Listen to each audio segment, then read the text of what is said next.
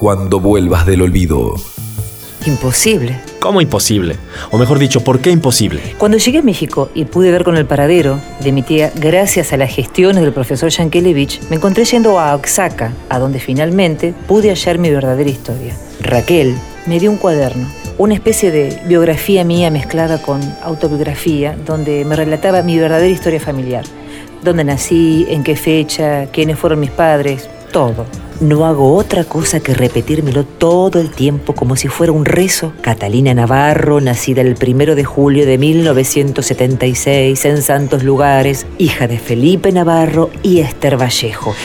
Tenemos que buscar a tu hermana. ¿Tenemos? ¿De verdad nos ayudarías con eso? ¿Acaso vos no colaboraste para encontrarme? Yo puedo ayudar a encontrar a tu hermana también. Ya recorrí el camino una vez. Encontraste a tu viejo. ¡Qué bueno, guachita! Bueno, a mis viejos no, pero encontré sus nombres, algunas fotos, sus actividades, que es como haberlos encontrado de algún modo. Ella es Catalina, pero también podría ser tú. Entonces, cuéntame. Pues no avancé gran cosa, porque sin datos y sin nombres, excepto el de María y Victoria, es muy difícil. Este hombre me dijo que tal vez, de algún modo, se pueda reconstruir su identidad si es que yo me llegara a acordar de algo. Juan me contaba de una media hermana suya y de su madre, y creo que podríamos buscarla por medio de las abuelas de Plaza de Mayo. Pues mira, yo fui a la embajada argentina y me dieron algunos datos, eh, pero me dijeron que con la información que tengo va a ser un caso muy difícil. De María, no sé siquiera el nombre verdadero. La cicatriz. En la izquierda. Mi amor, ¿qué pasa, Francisco? ¿Qué pasa? María tenía una cicatriz gruesa y grande en la mano. A lo mejor no lleva a nada, pero es lo único que podría distinguirla. Ya nomás que entre Leonardo, comenzamos. Oye, tú dijiste que querías venir a tomar fotos, pero yo entendí que de los actores, ¿no? Catalina Navarro. Él es Juan, pero podría ser cualquiera de nosotros. Cuando vuelvas del olvido. Dante, estaba por llamarte para saber si habías tenido novedades. Te gané de mano, reina. Los contactos están hechos. Apenas nos manden las muestras de ADN, el equipo las procesará inmediatamente. Ya tienen la recomendación de la prioridad. Además, han recibido tus mails con toda la información. Bueno, qué gran noticia. Mm, bueno, no todo es gran noticia. ¿Qué pasó ahora? Mm, Tu lugar en la radio. Sí, ya sé, me echaron a la mierda. Ay, no pude convencerlo. A pesar de que le conté tu historia, tu ausencia repentina sin aviso, sin nada. Está bien, no les debo nada. Que se guarden el puesto. Ay, cuánto lo lamento, negra. No importa, Dante. Tengo cosas más importantes en las que ocuparme ahora. Es solo un trabajo. Pero, ¿cómo vas a hacer para mantenerte? ¿Tenés plata todavía? Mm, Algo me queda. Además, acá me ayuda todo el mundo. Y ya veré cómo me las arreglo. Ya me conoces. claro que te conozco. Y decime, no le habrán dado el puesto a la Gastaldi, ¿no? Mm, bueno, digamos que la culito de mandril siempre estuvo al acecho, esa hija de puta. Te envidiaba tanto esa yegüita, mira. Pero qué hija de puta.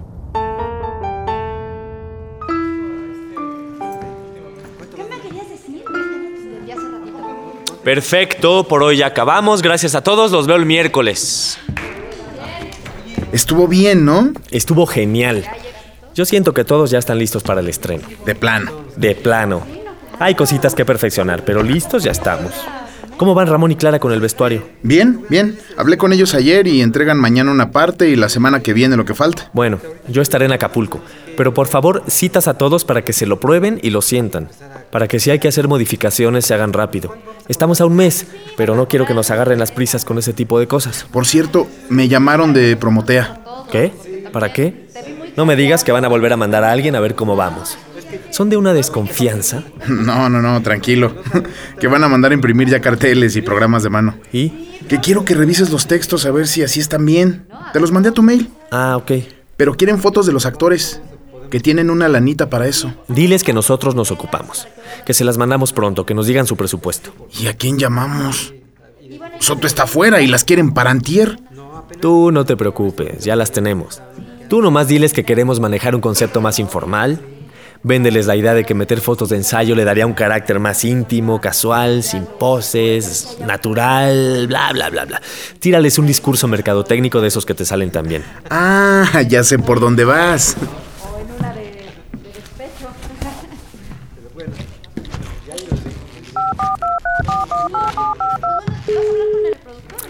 Hola, Catalina.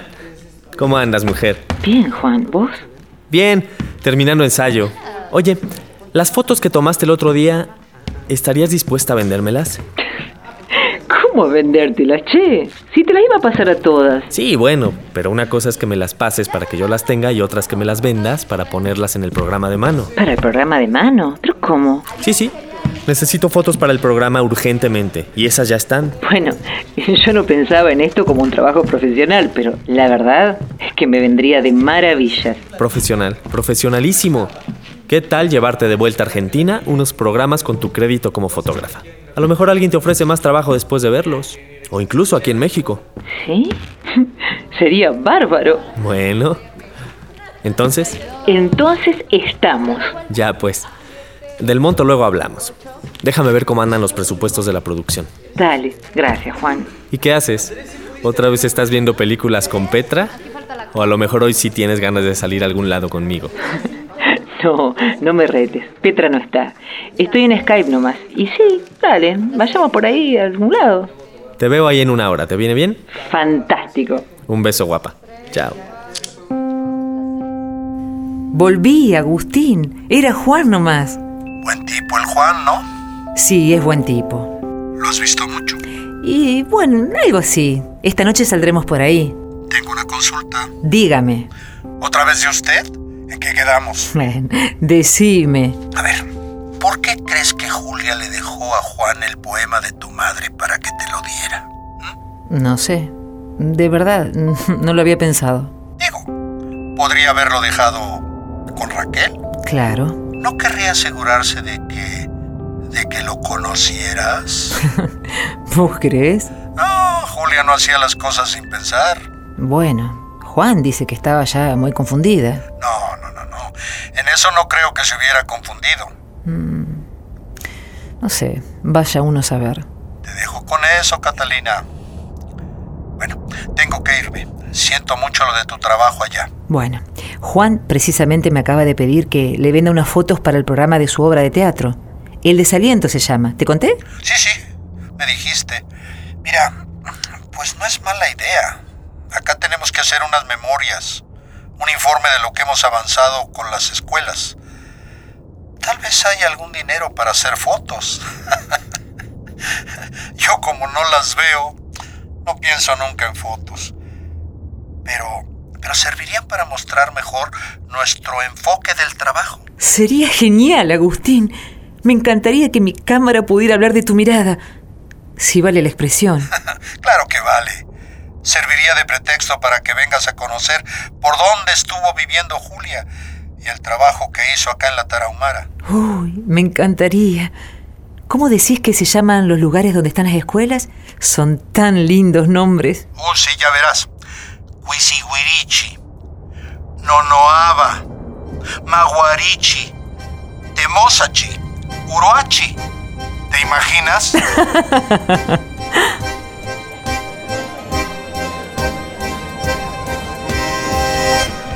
Dale, Juan. Pero no me dijiste por qué crees que fue. ¿Lo de que Julia me diera el poema? No tengo idea, Catalina. Yo creo que ni ella misma supo muy bien qué hacía. Es que Agustín dice que Julia nunca hacía las cosas sin pensar. Que a lo mejor quería que vos y yo, no sé, nos conociéramos. ¿Tú crees? Va, no sé, eso dice Agustín. ¿Tú te consideras un buen amigo, Juan? ¿Cómo? Eso, que si tú crees que eres un buen amigo. Bueno, sí. Procuro serlo. ¿Por qué me lo pregunta? En caso de que Catalina llegue a conocer su historia verdadera, va a necesitar un buen amigo. ¡Hey, Juan! ¿A dónde te fuiste? No, a ningún lado. Estaba pensando. Parecía que estabas lejos. No te vayas. No, no me voy. Bueno, hablando de irse, la semana que viene me voy con mi familia al mar. Mm. ¿Sí? ¿Me habías contado? Vamos a Acapulco. a tirar al mar las cenizas del abuelo. Luego me quedo unos días más de vacaciones con mi hija Verita. Y acabas de decir que no te vas. Es que por eso, como no quiero irme de esta compañía tuya, ¿tú no tienes ganas de conocer Acapulco? Las otrora legendarias y hoy boca bajeadas playas de Acapulco. No, puesto así. No, hay lugares muy lindos. Puedo llevarte a donde van todos los turistas, por ejemplo. El clic clic de las fotos es lo tuyo, ¿no? Mm. ¿Y a dónde sería eso? A ver a los clavadistas de la quebrada, por ejemplo. O ver si hay un espectáculo con voladores de Papantla en el centro de convenciones para que tomes fotos entre hordas de turistas. Me estás cargando, Juan. no, en serio. Si quieres venir, me encantaría. ¿La semana entrante? Bueno, creo que en mi agenda no tengo nada más importante. Genial. ¿Qué tal está tu mojito?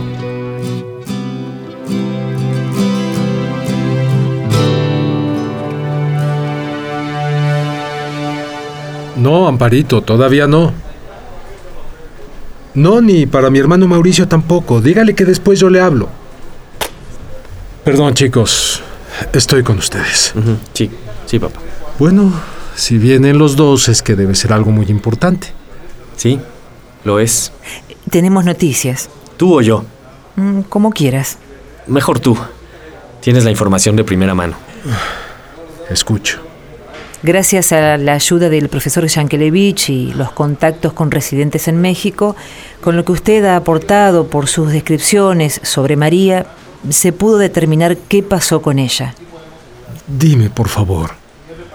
Dime. Bueno, entre 1976 y 1977 aparecieron muchos cuerpos en la costa del Uruguay. Habían sido arrojados desde un avión de las Fuerzas Aéreas Argentinas en lo que se conoce como los vuelos de la muerte y que al principio fueron enterrados como NN. ¿NN? No name, papá. Sin nombre. Ah. Como miles. Y con el tiempo se exhumaron los cadáveres y se pudo determinar su identidad gracias al grupo de antropología forense. Entiendo. Después se hallaron más cuerpos, muchos que provenían de centros de detención clandestinos como la ESMA, la Escuela de Mecánica de la Armada, o el Campito. Pero hubo un último grupo de los vuelos de la muerte que fue arrojado a fines de 1978, que pasaron sus últimas horas en el Olimpo. Es un centro de detención que era un garaje de colectivos. En el cual estaba una mujer con una cicatriz profunda en la mano izquierda, tal y como usted la ha descrito. María. Oficialmente Emilce Susana Paredes, 23 años, estudiante de sociología, nacida en La Plata, provincia de Buenos Aires. Militante del PRT, Partido Revolucionario de los Trabajadores. ¿Emilce? ¿Emilce Susana? Sí. No, no, no, no apagues las velas, chaparrita. Qué poco romántica. Poco romántica, decir. Ah, esto no es una cenita a París bajo la luna llena, che. No será París, pero está la cena. Y mira, ahí está la luna, ¿no? Eso. Ah. Así está mejor. Ay, Rodolfo, no cabe duda que sos un pequeño burgués. No sé qué voy a hacer con vos. ¿Cómo que no sabes qué vas a hacer? Ven acá. ¿Qué vas a hacer? Mirarme así. ¿Te parece poco? Te quiero, Rodolfo. Te quiero aunque seas un pequeño burgués clavado. ¿Y sabes por qué? ¿Porque te invito a cenar con velitas? No, tonto. Porque también me gusta cómo me miras. Pero, ¿sabes qué me tiene enamorada? De verdad enamorada. ¿Qué? Todo lo que estamos haciendo, mi amor. Por mirar un día juntos, de frente y con orgullo el futuro. Vos y yo, siempre, con todos los compañeros al lado. Algún día. Algún día, María. Sí, algún día. Papá. Papá. Está bien. Sé que es difícil. Creo que tienes que acomodar un poco todo esto. Bueno, además... ¿Además qué? No se ha podido determinar el paradero de la bebé, de Victoria. Solo resta esperar los resultados de la comparación de datos genéticos. Una vez que las muestras que se han mandado sean procesadas, el compás de espera es más o menos de un mes. Esperar. Es lo mínimo que puedo hacer. Se lo debo a María. Desde luego que voy a esperar.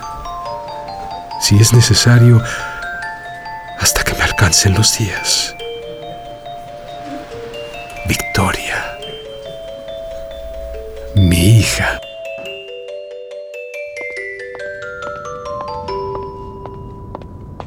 ¿Qué hay, mi amor? ¿Cómo estás? Triste, Ann. Uf. Enojado. Si hubiera sabido. Si mi papá me hubiera dado las cartas antes, cuando llegaron. ¿Y qué ibas a hacer? ¿Sacarla con un comando aéreo de la prisión donde la tenían? ¿Conseguir una orden de Torres para que la liberaran? No lo creo, mi amor. No sé. A lo mejor no hubiera podido hacer nada, pero hubiera hecho hasta lo imposible. Eso me serviría de consuelo. Por lo menos. En eso tienes razón. Me nacen de la boca nombres, hija mía, caracolito de arena. ¿Y eso? Una cosa que compuse. ¿Para quién? Para tu hija. Para ti. Gota de lluvia, pequeña, hoja del bosque diminuta, maravilla, ojos de sol. La letra. No, no es el poema de la hermana de Julia. Sí, sí es. Me imaginé que algo así pudo haberle escrito María a su pequeña Victoria. ¿Podrías tocarla desde el principio? ¿Sí? Me nacen de la boca nombres, hija mía, caracolito de arena,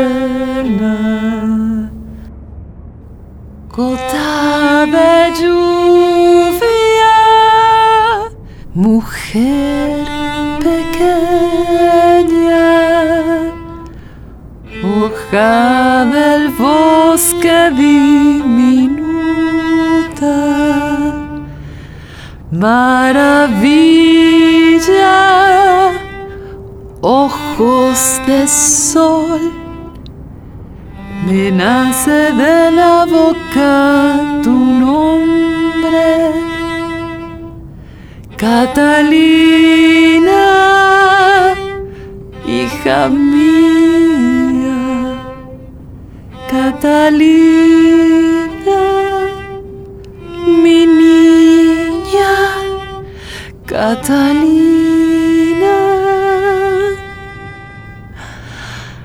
de lo profundo de mí. Victoria.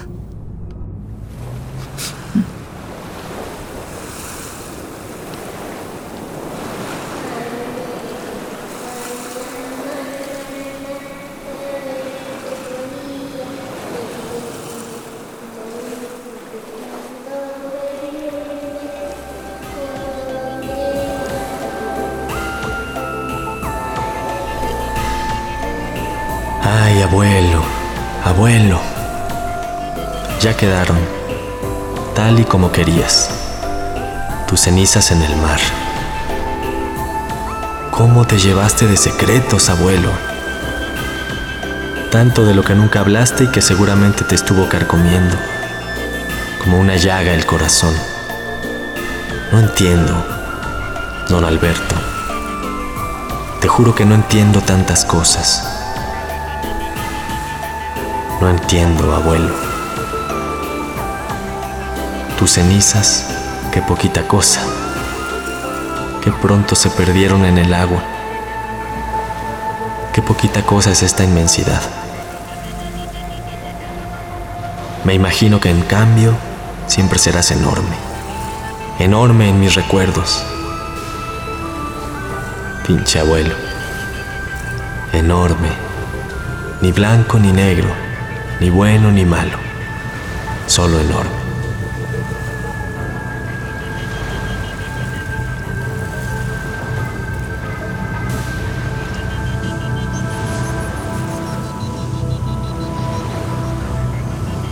Enorme el océano, profundo, enmudece. ¿Qué razón tenías, Alejandra Pizarnik? Para que las palabras no basten, es preciso alguna muerte en el corazón. Y las palabras no bastan ante este mar lleno de secretos, ante cada muerte en cada corazón que hoy lo visita.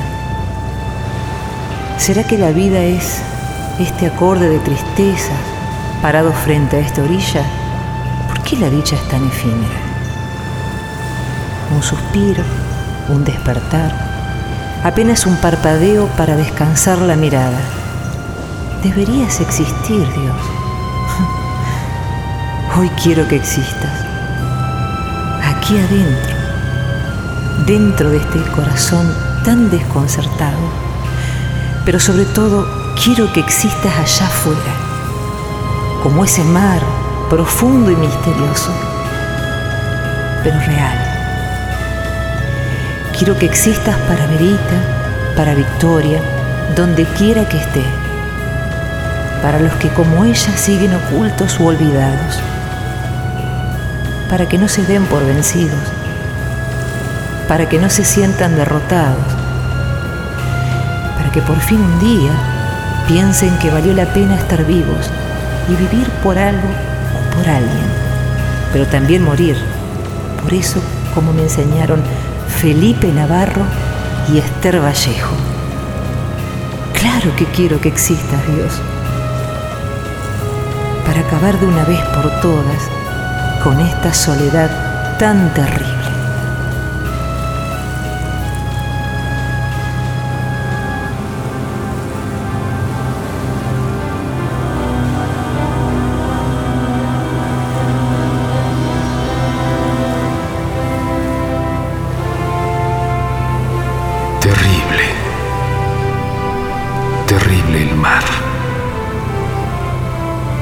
También de los horrores. Allí quedas, papá, junto con ella. Lo que son las cosas. Pediste sin saberlo quedar con ella, con María. Emilce Susana Paredes mamá de tu nieta Victoria. En ese abrazo inmenso que en vida nunca le quisiste dar. Por lo que más quieras. A ver si ahora me ayudas a encontrar a mi hija. Me la debes. Me la debes, papá.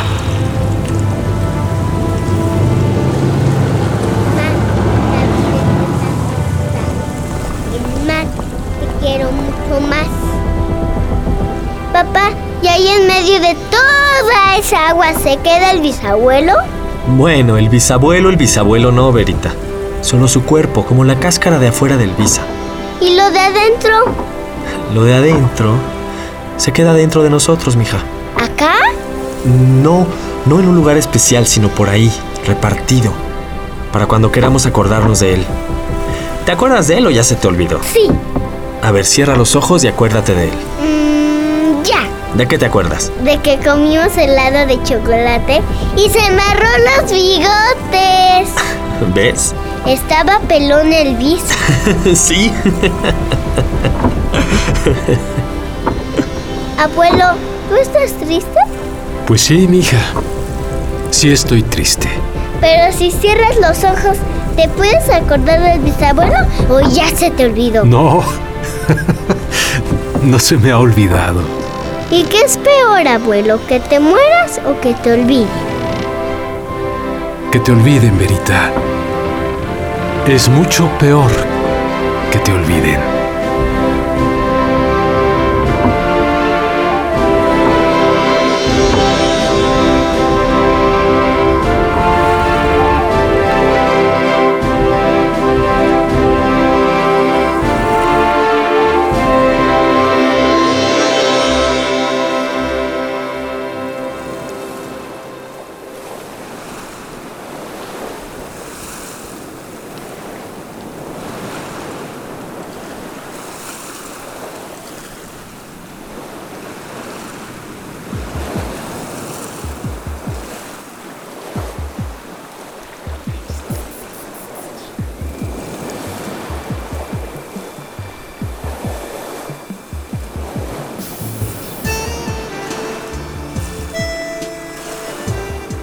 El 24 de marzo de 1976 se inaugura en Argentina un periodo nefasto, signado por el terrorismo de Estado.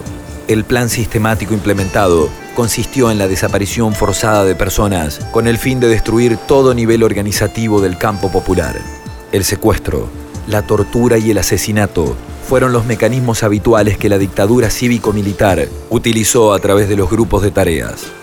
Se estima que el número total de desapariciones asciende a la cifra de 30.000 personas.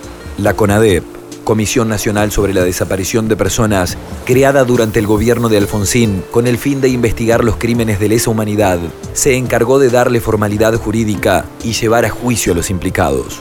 La mayoría de los desaparecidos fueron obreros y estudiantes y militantes del campo popular. Se cree que 9.000 pertenecían a la clase obrera, 6.000 estudiantes y más de 10.000 entre docentes, amas de casa, actores, religiosos, empleados, profesionales, todos ellos con participación en las organizaciones políticas de la época. Como plan paralelo a la desaparición forzada de personas, se implementó la apropiación de niños con la finalidad de sustraer los hijos de los secuestrados y entregarlos a los civiles y militares ligados a la dictadura. El número de niños apropiados se calcula en alrededor de 500 gracias a la incansable lucha de la organización Abuelas de Plaza de Mayo y en la última década a la decisión política del presidente Néstor Kirchner al establecer los derechos humanos como política de Estado, se han podido recuperar más de 100 hijos de desaparecidos. Pero sin duda, la recuperación más significativa ha sido la del nieto de la presidenta de esa organización, Estela de Carlotto, Guido Carlotto Montoya no solo una reparación histórica por su denodada búsqueda como una de las tantas abuelas de Plaza de Mayo, sino también un símbolo de que la verdad, la memoria y la justicia vencen al tiempo y al engaño y a la mentira cuando hay un Estado de Derecho comprometido con el destino de su pueblo. Si bien se han realizado muchos juicios por los crímenes de lesa humanidad cometidos en la última dictadura cívico-militar, queda aún un largo camino por recorrer.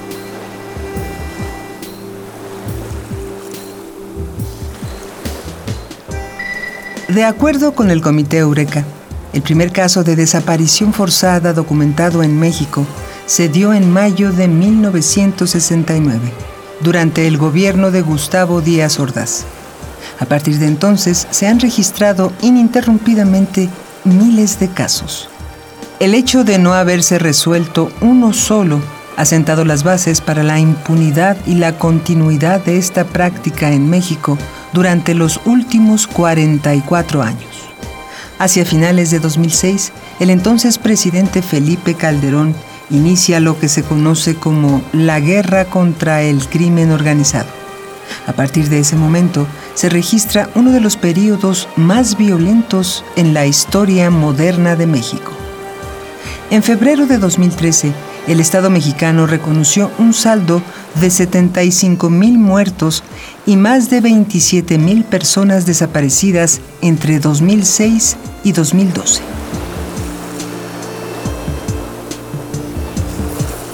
Cuando vuelvas del olvido. Visita www.cuandovuelvasdelolvido.net.